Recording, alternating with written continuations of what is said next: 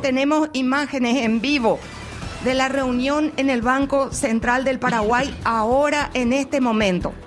Se está instalando, señoras y señores, Gafilat en Paraguay. Será en forma híbrida. Se instalan en el Banco Central del Paraguay. Y cuando yo digo en forma híbrida, ¿a qué me refiero? Que van a trabajar en forma virtual varios expertos desde afuera y en forma presencial expertos de acá. Vemos a entre las autoridades, Pablito, a ver si me ayudas, por favor. Le estamos viendo al ministro Federico González. A su izquierda está el titular del Banco Central del Paraguay, José Cantero. Le estamos viendo también al titular del Congreso Nacional, Cachito Oscar Salomón. el presidente de la República, Mario Abdo Benítez. Y Estamos viendo también a la fiscal general del Estado, Sandra Quiñones, en la esquina. Eh, y estamos viendo, eh, está un poco complicado porque permitieron entrar a hacer imágenes y tienen que salir enseguida. Están todos los medios ahí, permitieron, van a permitir, yo no sé si es que van a, a- va a hablar o no el presidente de la República.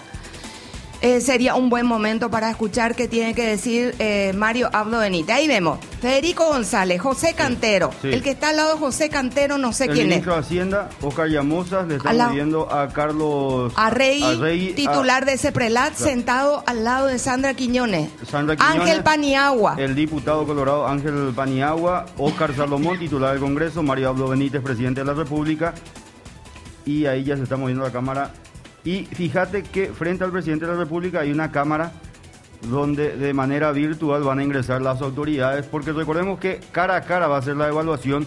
A partir de hoy Paraguay rinde examen si combate o no lavado de dinero. Esto está arrancando ahora. El presidente de la República va a poner en. va a, digamos, iniciar oficialmente esta evaluación. Esta evaluación, señoras y señores, eh, es probablemente una de las más importantes desde el 2012 para Paraguay. ¿Y por qué es una de las más importantes desde el año 2012? Sucede que Paraguay entró a la lista gris de Gafilat desde el 2008 hasta el 2012. Estuvimos en una lista de la vergüenza. Paraguay era vista, visto como jurisdicción riesgosa para la comunidad internacional financiera. Decían que nosotros éramos permeables a crímenes financieros como el lavado de dinero, el tráfico de todo tipo. Eh, hablaban de que éramos un país no fiable para trabajar con nosotros. Desde el 2008 hasta junio del 2012. En, junio del 2012, durante el gobierno de Fernando Lugo, se logra salir de la lista gris. Y hay que decir esto, gracias a Benigno López, que en ese momento formaba parte también de Gafi. Gafi, hasta el, del 2008 hasta el 2012, nos dijo, ustedes se van a la lista de la vergüenza. Sigan al fondo. Y ustedes me van a decir, ¿qué me importa a mí que Paraguay se aplace si yo no tengo para mi puchero, no tengo para mi, mi comida de hoy? ¿Qué me importa que se aplace?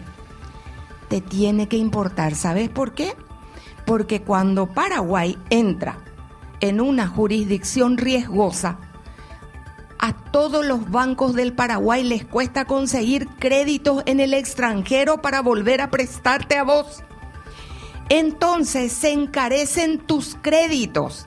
Esa es una, una de muchísimas consecuencias. Se encarecen los créditos. Nos cuesta mucho más conseguir préstamos a nivel internacional. Perdemos las corresponsalías bancarias extranjeras.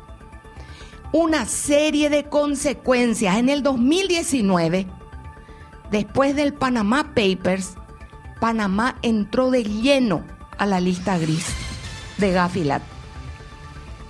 Y los panameños contaban que inmediatamente después de haber entrado, había huida de corresponsalías de bancos extranjeros de Panamá. Y si Panamá, que estaba haciendo un esfuerzo importantísimo para legalizar, transparentar, perseguir todo lo que había que perseguir, ingresó a la lista gris, hermano querido, podría decirte que estamos en el horno. ¿Y por qué estamos en el horno? Me decís, ¿vos querés que estemos en el horno? No, yo no quiero que esté en el horno. Estoy rezando para que no entremos en el horno, porque toditos vamos a perder.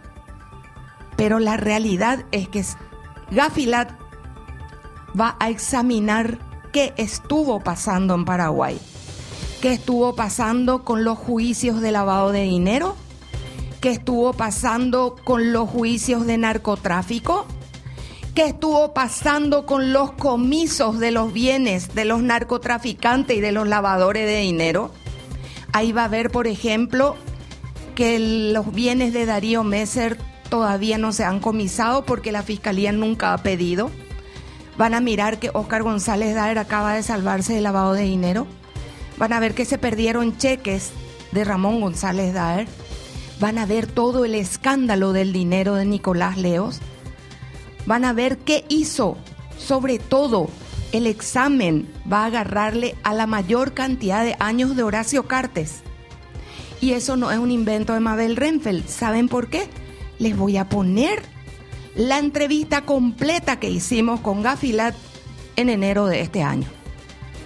Porque no es Mabel la que está diciendo esto, es Gafilat, ni siquiera el Ceprelat de Carlos Arregui.